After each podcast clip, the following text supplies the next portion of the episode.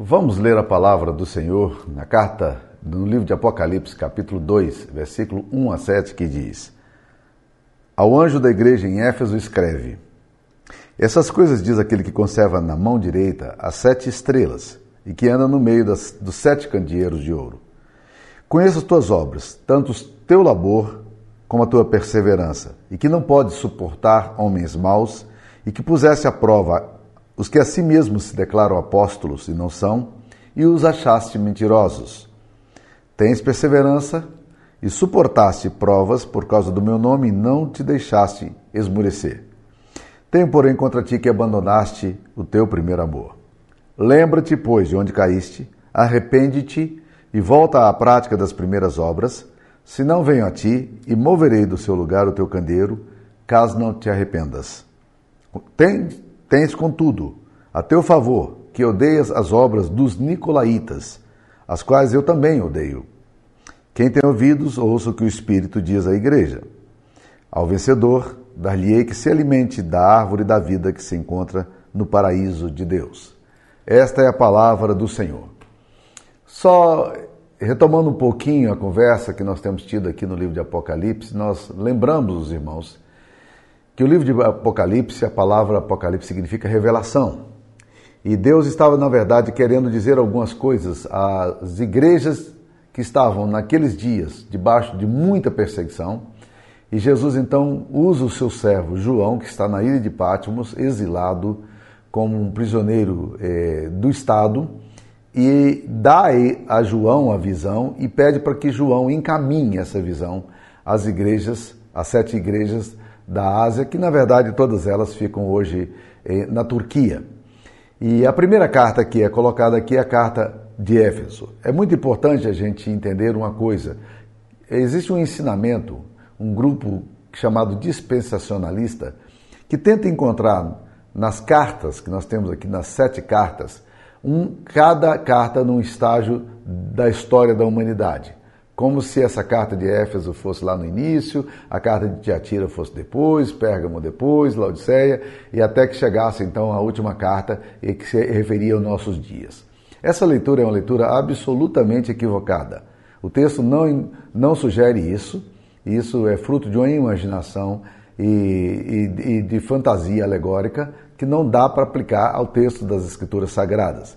O texto da Bíblia está falando de igrejas. Está falando de uma mensagem que Jesus Cristo precisava dar às igrejas. E esta mensagem que Deus dá à igreja de Éfeso, a mensagem que Deus dá à igreja de Laodiceia, Filadélfia, todas essas mensagens aqui se aplicam a todas as igrejas em todo momento, em todos os lugares. Nós iremos encontrar igrejas que refletem, de alguma forma, a natureza, o momento, a fidelidade ou a ausência da fidelidade a, a ousadia ou a ausência da ousadia. Então, na verdade, essas igrejas aqui, elas estão falando de todas as igrejas, são paradigmáticas. Elas refletem a tua igreja local, refletem a minha igreja local, refletem a nossa igreja local. Então é muito importante a gente entender esse aspecto. Segunda coisa, para você ter uma ideia do livro de Apocalipse, vale a pena você ter um esboço, um arcabouço bem simples na sua cabeça. Do capítulo 1 ao capítulo 3 de Apocalipse, você tem é, o chamado de Cristo às igrejas. Ele se revela à igreja e ele manda as cartas pessoais a cada uma das igrejas. Do capítulo 4 ao capítulo 5, dois capítulos, você vai entender o governo de Deus sobre a igreja. Quando Jesus é, é, visto ali como aquele que reina, como Deus está sentado no trono e como Jesus aquele que interpreta o livrinho do capítulo 5. Quando você vai do capítulo 6 até o capítulo 16, é o que os comentaristas chamam de um tempo entre dois tempos, porque é um tempo entre aquilo que, que, que aconteceu, que, que nós estamos vivendo, entre o nascimento, entre o surgimento de Cristo e a volta de Cristo. Então nós estamos vivendo exatamente entre esses dois tempos da história e é exatamente nessa confluência que nós estamos. E no final você vai encontrar do capítulo 16 a 21 a recriação quando Satanás será lançado no, fogo, no lago de fogo e enxofre, Jesus vai voltar vitorioso e uma nova terra e um novo céu, vindo da parte de Deus, há de se instalar aqui. Essa é uma divisão simples, fácil de, de poder trabalhar. Voltando à carta de, de, de João, ou de Jesus a, a Éfeso. Éfeso era uma cidade rica, era uma cidade próspera, cidade magnífica. Eu já tive a oportunidade de visitar a cidade de Éfeso e ainda hoje as ruínas de Éfeso são impressionantes. Elas são maravilhosas e as ruas que você tem ali ainda estão em pé. É, algumas construções antiquíssimas ainda estão em pé. E ali estava também um dos mais famosos é, monumentos da humanidade, que foi chamado Templo da Diana de, dos Éfesos. Diana era uma deusa, era uma deusa adorada por quase todos os asiáticos. Pessoas vinham em romarias, em diversos lugares, para poder é, adorar essa deusa. Paulo visitou essa cidade de Éfeso, de acordo com Atos capítulo 18, e na sua segunda viagem missionária, e quando ele estava indo de Corinto a Jerusalém. E ali ele deixou Áquila e Priscila para poderem continuar a obra. E esse lugar também é, sofreu o impacto da evangelização de um homem muito fervoroso chamado Apolo, que foi um dos pregadores. Na terceira viagem missionária, Paulo ficou ali por três anos. E no ano 57, ele, na verdade, teve a oportunidade de gastar um bom tempo, visitar aquilo ali, pregar o evangelho. Havia um, um espaço lá que está em pé até hoje, que é um, um estádio monumental, maravilhoso, para 25 mil pessoas assentadas. É gigantesco.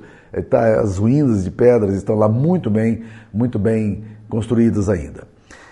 O texto começa dizendo: E ao anjo da igreja de Éfeso escreve. Que anjo da igreja é esse? Se você ler o capítulo 1, versículo 20, você vai ver é, que esse texto é autoexplicativo, porque diz o seguinte: Quanto ao mistério das sete estrelas que viste na minha mão direita, e aos sete candeeiros de ouro, as sete estrelas são os anjos das sete igrejas, e os sete candeeiros são as sete igrejas. Então vocês estão percebendo aqui que, na verdade, Jesus está escrevendo diretamente ao pastor, ao pastor da igreja de Éfeso, que deveria receber essa carta e apresentar e demonstrar essa carta é, para a sua igreja. E Jesus se apresenta de uma forma maravilhosa, como ele sempre se apresenta é, ao, ao povo, à sua igreja, ele sempre se apresenta dizendo: Eu conheço vocês. Eu conheço vocês. Mas o que impressiona aqui nesse texto é que ele diz: Essas coisas diz aquele que conserva na mão direita as sete estrelas e que anda no meio dos sete candeeiros de ouro, que na verdade é uma referência à igreja. Eu queria parar aqui um pouquinho para a gente poder pensar nessa expressão que ele anda no meio dos candeeiros de ouro. Jesus anda no meio da igreja dele. Essa notícia é maravilhosa, principalmente aqueles cristãos que estavam foragidos, que estavam perseguidos, que estavam vivendo momentos angustiantes.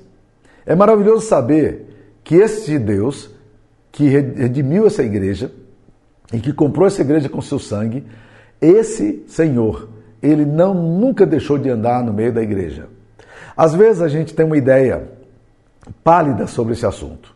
A gente olha a igreja e a gente vê a igreja como uma instituição terrena, histórica, temporal, e eventualmente a gente até fala da presença de Deus no nosso meio, mas eu fico me perguntando se de fato nós entendemos o que significa Jesus Cristo estar andando no meio da igreja. E esta verdade declarada nesse texto é uma das verdades mais maravilhosas que nós necessitamos nos nossos dias.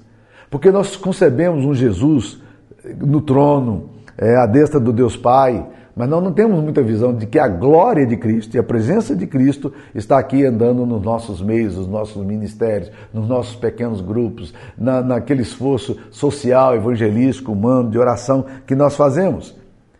Muitas vezes nós cremos na transcendência de Cristo, no Cristo Deus, e mas nós deixamos de crer nesse Jesus que visita a nossa história, que caminha no meio da nossa história e sabe exatamente a igreja, o que a igreja está, está passando. Jesus não apenas está presente, segundo esse texto, mas ele está sondando a igreja, ele está caminhando na igreja, ele nos conhece, ele anda no meio dela, ele encoraja a sua igreja e chama essa igreja ao arrependimento. E Jesus vai fazer um diagnóstico da igreja de Éfeso, como ele faz o diagnóstico de todas as igrejas a quem ele escreve. Ele diz: Eu conheço. E aí ele fala assim: Conheça as tuas obras, tanto o teu labor como a tua perseverança. Que você não pode suportar homens maus e que pusesse a prova os que a si mesmos se declaram apóstolos e não são e os achaste mentirosos. Olha que coisa interessante, vamos lá devagar. Ele está dizendo: Eu conheço o teu labor. Eu conheço o teu labor, eu conheço o teu trabalho, eu conheço o que vocês fazem. É muito importante a gente saber disso, por quê? Porque quando nós fazemos alguma coisa, ainda que nós saibamos que biblicamente não somos salvos por aquilo que fazemos, ao fazermos as coisas, a Bíblia diz que nós glorificamos a Deus. As nossas obras, o nosso labor glorifica a Deus. Então, quando você faz alguma coisa, embora você não vá ter salvação pelo que você faz, você precisa entender que isso glorifica a Deus. E Jesus ensinou isso no capítulo Mateus capítulo 5, versículo 16, quando ele fala: "Assim também brilhe a vossa luz, para que vendam as, vendo as vossas boas obras, glorifiquem a vosso Pai que está nos céus." Ou seja, brilhe a luz de vocês através das obras de vocês, do comportamento de vocês, da atitude de vocês, da forma como vocês vivem, vivem, da forma como vocês trabalham, que as pessoas possam ver as nossas boas obras e glorificar ao nosso Pai Celeste. A igreja de Éfeso é uma igreja muito interessante. Ela era uma igreja que, que tinha labor, era uma igreja laboriosa, uma igreja que trabalhava. Ela não era uma igreja apática no sentido do serviço que ela fazia. Mas Jesus fala uma outra coisa interessante. Ele fala que essa igreja ela era uma igreja perseverante, capítulo 2, versículo 2. Conheça as tuas obras, tanto o teu labor como a tua perseverança. Jesus sabe que aquela igreja, para se manter fiel e para lutar contra as heresias que estavam assolando a sua comuni aquela comunidade, ela precisava ser perseverante. Perseverança é a capacidade que nós temos de nos manter firmes em meios em momentos difíceis. Existem muitas pessoas que param no meio do caminho. Elas cansam, cansam de fazer boa obra, cansam de viver um testemunho fiel, caminham às vezes com muito ardor, com muita empolgação, mas logo em seguida já sofrem um cansaço e não ficam juntos, não perseveram. E Jesus é muito claro quando ele afirma que, que aquele que perseverar até o fim, esse será salvo. A nossa corrida cristã não é uma corrida de, de, uma, de, de 100 metros rasos, daquela corrida rápida. Não. Nós não estamos competindo aqui com, por velocidade. A nossa corrida é, pode melhor ser definida como uma maratona, uma corrida de 42 quilômetros, que leva a gente quase à exaustão. Mas Jesus olha para a igreja e diz: Eu conheço o teu labor e conheço a tua perseverança, porque você tem lutado para manter a fé genuína, a doutrina genuína. E Jesus elogia essa igreja por causa da atitude genuína que ela tinha em termos da doutrina. Ela era perseverante em relação à doutrina que ela, que ela tinha. E surgiu naquela igreja ali um, alguns homens que se autodenominavam apóstolos, o texto aqui está falando sobre isso, né? Capítulo 2, versículo 2, lá no final. Os que se declaram apóstolos não são. E essa igreja, quando confrontou aqueles homens que eram pseudo pseudo-espirituais, homens que pareciam tão religiosos, quando confrontou esses homens, percebeu que aqueles homens não eram, na verdade, apóstolos, eles eram mentirosos. Eles eram mentirosos. E aqueles homens estavam adotando uma posição, olha, no capítulo 6, Jesus vai se referir a isso, versículo 6 diz aí: Tens, contudo, a teu favor, que odeia as obras dos nicolaítas, as quais eu também odeio. Quem são os nicolaítas? A gente poderia dizer que os nicolaítas é uma espécie de, de, um, de homens liberais, de pessoas liberais dentro da igreja. Não liberais no sentido positivo, mas liberais teologicamente e eticamente falando. Eles possuíam uma nova versão do evangelho. Um evangelho sem exigências, um evangelho sem normas, um evangelho sem proibições. Eles queriam gozar o melhor da igreja no mundo mas eles incentivavam os cristãos a comerem carnes sacrificadas a ídolos, era muito comum isso. Eles ensinavam que o sexo antes do, e fora do casamento não era pecado e estar dentro da igreja já naqueles dias, então não é uma coisa nova. O Francis Schaeffer fala que a, a, nova moralidade nada mais é do que a antiga moralidade. E esses nicolaítas acabavam, portanto, estimulando uma vida de imoralidade moral e moralidade sexual. Hendrickson, um comentarista, sugere que eles poderiam ser indivíduos que não se negavam a se assentar nos banquetes imorais e idolátricos do forte paganismo daquela, daquela cidade, inclusive da deusa Diana dos, dos, dos Efésios, né? E a ameaça, mais uma vez, a essa, a essa igreja, como tantas vezes acontece, não vinha de fora. Mas a ameaça surgia de dentro deles, porque Satanás é, é habilidoso o suficiente para mandar pessoas para dentro da sua igreja, para trazerem pensamentos liberais e detonar a igreja de dentro para fora. Mas a igreja de Éfeso conseguiu perceber isso. A Bíblia diz que eles, é, que eles confrontaram essas pessoas, puseram à prova os que, que se, se declararam apóstolos, porque eles tinham uma nomenclatura toda especial para autopromoção e os acharam mentirosos. Então era uma igreja fiel doutrinariamente. Então nós temos dois, três aspectos interessantes aqui. Era uma igreja laboriosa, ela era uma igreja perseverante e era uma igreja doutrinariamente firme. Já seria uma bênção, sem dúvida nenhuma, ter uma igreja doutrinariamente firme. O Brasil está precisando muito de ter igrejas é, é, teologicamente firmes. A, a igreja precisa aprender a questionar as heresias que estão surgindo sempre na vida da igreja, a julgar pelo conteúdo das suas mensagens, pelo caráter, pela ética. E a igreja de Éfeso pôs à prova esses tais profetas e os achou mentirosos. Isso é um desafio para a igreja brasileira. Ela precisa dessa mensagem. As pessoas hoje estão buscando experiência e não verdade. Elas não querem pensar, elas querem sentir.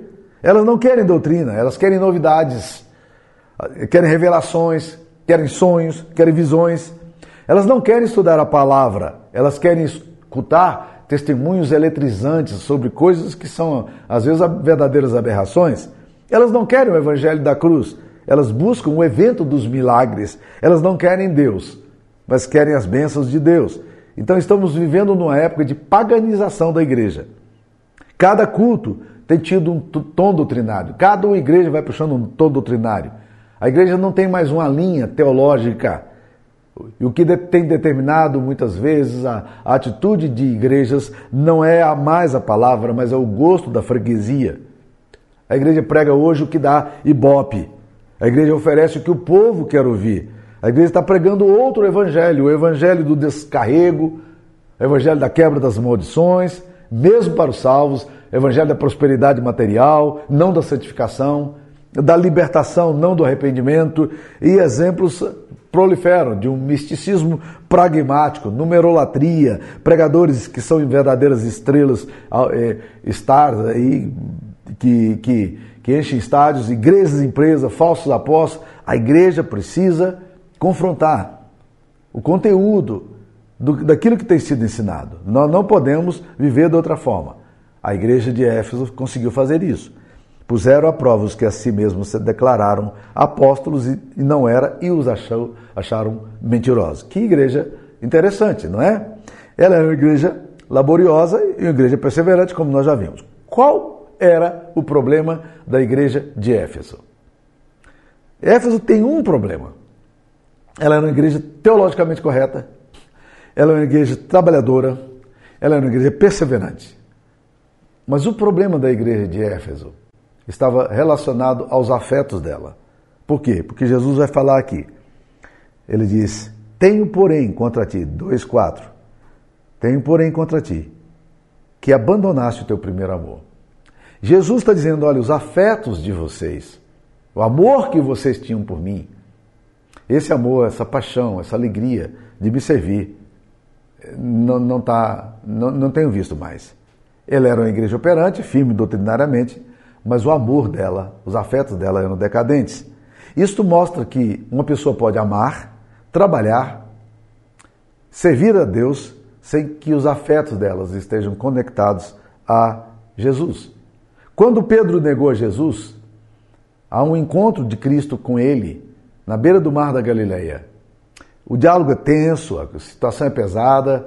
Foi o primeiro encontro de Cristo depois que Pedro o havia negado por três vezes diante das pessoas ali na hora antes da crucificação dele. E eu fico me tentando imaginar se eu fosse conversar com uma ovelha minha que tivesse feito alguma coisa grave, eu, eu fico imaginando como, como eu, eu talvez, provavelmente seria, teria sido duro com aquela pessoa. Puxa, você não tem caráter, você não tem força. Puxa, na hora que eu precisei de você, você não estava lá, né? Jesus não faz nada disso. Jesus não faz uma reprimenda, ele não faz nenhum comentário sobre o que aconteceu. Mas ele olha nos olhos de Pedro e faz a pergunta que deve ser feita: Pedro, tu me amas? Pedro, tu me amas? Pedro, tu me amas? Essa é a pergunta que Jesus Cristo está fazendo aqui.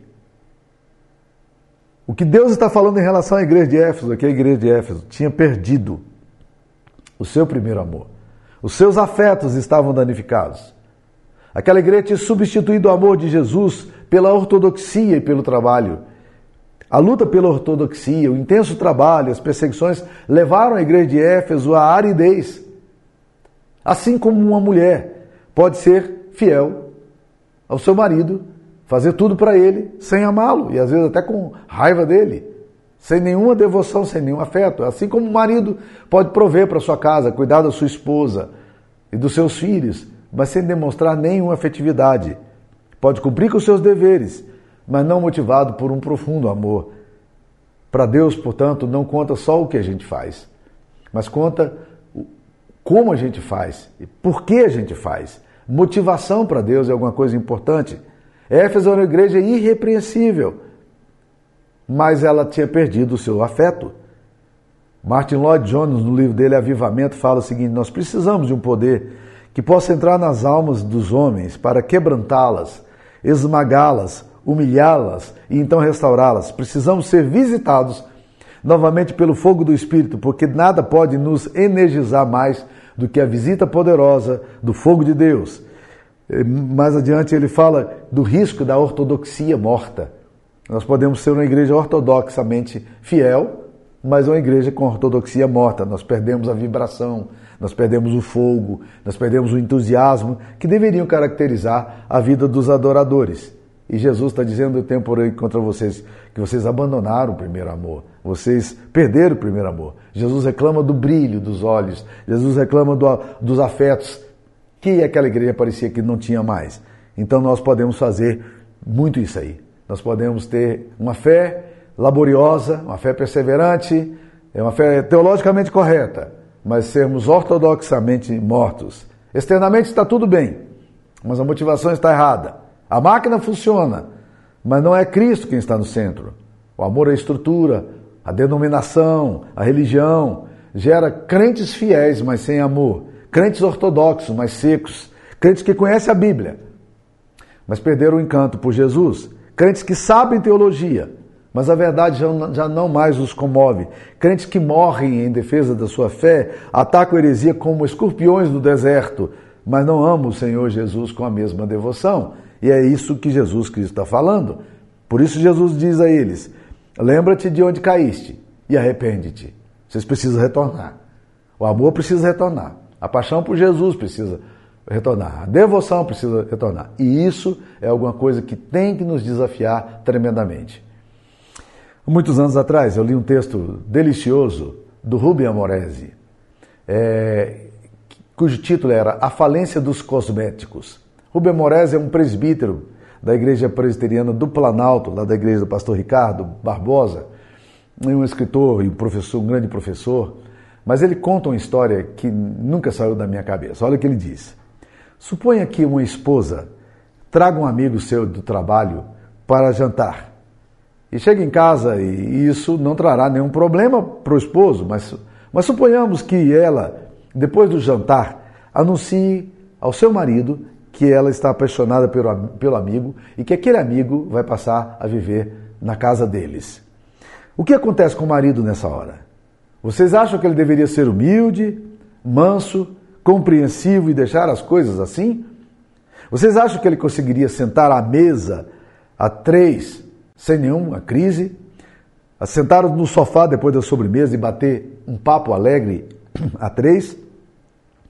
Aí ele diz: Acredito que isso só seria possível para alguém cujo amor há muito tempo já desapareceu, cujo sentimento tivesse acabado.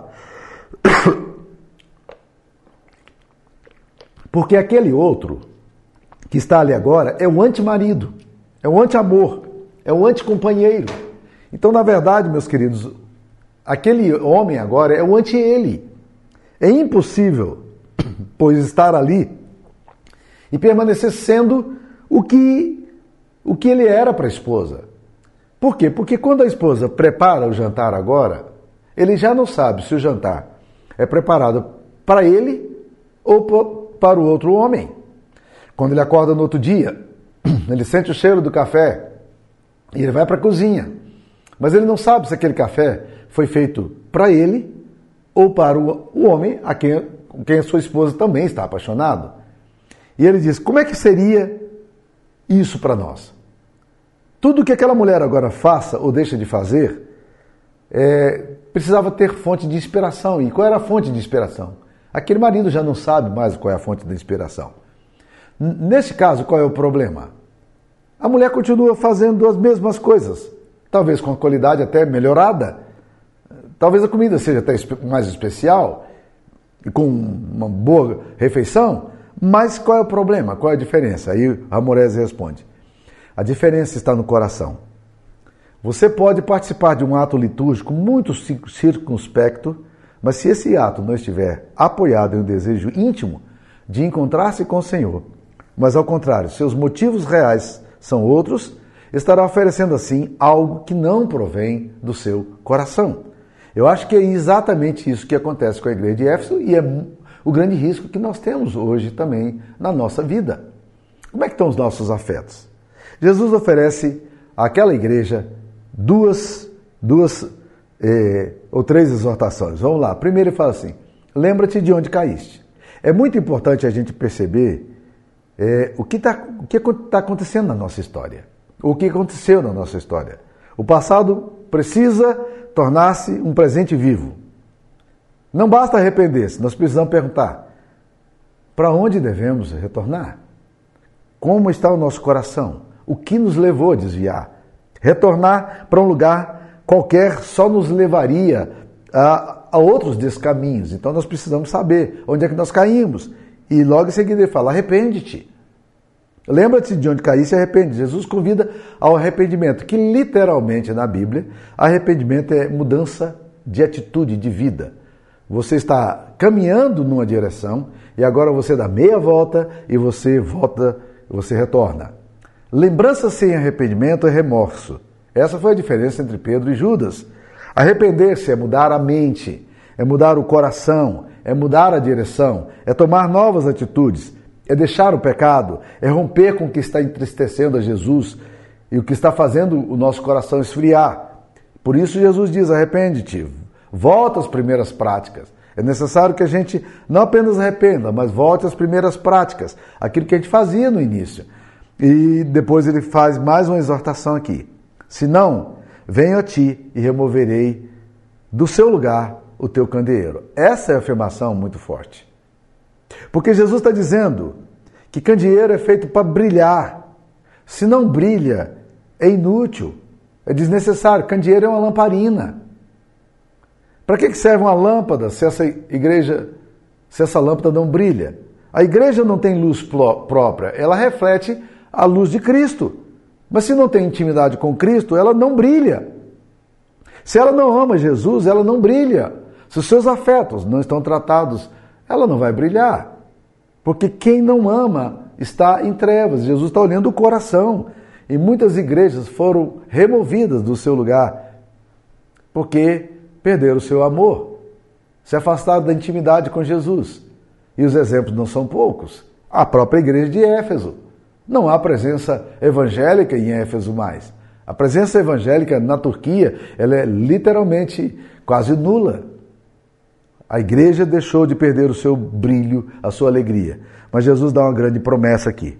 E ele encerra com essa promessa: Quem tem ouvidos, ouça o que o Espírito diz às igrejas. Essa frase, ele, Jesus repete em todas as, as exortações que faz às igrejas. Por quê? Porque é muito fácil, querido, a gente ter ouvido, estar ouvindo as coisas, mas a gente não ouvir mesmo de fato. Pensa no, num episódio muito contemporâneo. Você está tentando falar com alguém que está digitando, está ali no celular. E você vai falando as coisas para aquela pessoa e ela continua no, no celular. Num determinado momento, se você é, se irritar com aquela pessoa, você, de repente, o que vai fazer? Desliga esse celular e presta atenção no que eu estou falando. Por quê? Porque aquilo ali está batendo no ouvido dela, mas não está chegando. Então, muitas vezes a gente pode ter ouvidos, mas não ouvir. A gente não ouve o que Deus está falando para nós. E Deus, e Jesus vai falar à sua igreja o seguinte: ao vencedor da lei que se alimente da árvore da vida que se encontra no paraíso de Deus. Eu tenho uma promessa eterna para você. Eu tenho a promessa de cuidar de você. Eu tenho a promessa de te dar vitória. O vencedor é o que luta contra o pecado, contra o diabo, contra o seu domínio e que faz as obras de Deus, mas não deixa que o seu coração é, caia num local rotineiro e apático, indiferente, mas ele retorna para a graça do Pai. No meio da igreja, sempre o remanescente fiel. Esses são os vencedores a quem Jesus está falando aqui. Ao vencedor aquele que continua perseverante, aquele que continua no labor, aquele que continua com o seu coração carregado de afeto. Ao vencedor eu darei com que ele possa se alimentar da árvore da vida que se encontra no paraíso de Deus. Deixa eu concluir. Como é que está o seu coração? Não, não o que você está fazendo. Não, não ah, teologicamente como você pensa. Não se você é uma pessoa fiel eh, biblicamente falando. A pergunta aqui é uma pergunta um pouquinho mais profunda. É necessário que a gente seja laborioso, que a gente seja perseverante, que a gente seja ortodoxo, mas a pergunta tem que ir um pouquinho mais. A questão mais séria é como estão os seus afetos? Você sabe que em Provérbios 23, versículo 26, Jesus, Deus diz uma coisa ao seu povo maravilhosa. Sabe o que ele diz? Filho meu, dá-me o teu coração. Filho meu, dá-me o teu coração. É isso que Deus está querendo de nós. É que a gente possa dar o nosso coração a Jesus. É isso que Ele quer. Porque do coração da gente procedem todas as fontes da vida. Que Deus abençoe. Vamos orar? Senhor Jesus, dá-nos, ó Deus querido, uma disposição de coração para honrar o Senhor, para amar o Senhor, para zelarmos pela verdade, para sermos pessoas laboriosas e perseverantes na doutrina. Mas dá-nos, ó Deus, a graça também de sermos pessoas sensíveis ao Teu Espírito, transformadas pelo Teu Espírito, mudadas, ó Deus, pelo Teu Espírito. Renova o nosso coração, Deus. Em nome de Jesus nós queremos te pedir. Ajuda-nos, ó Pai, para a tua honra e glória. Amém, Senhor Jesus. Amém. Deus abençoe você. Fique na paz.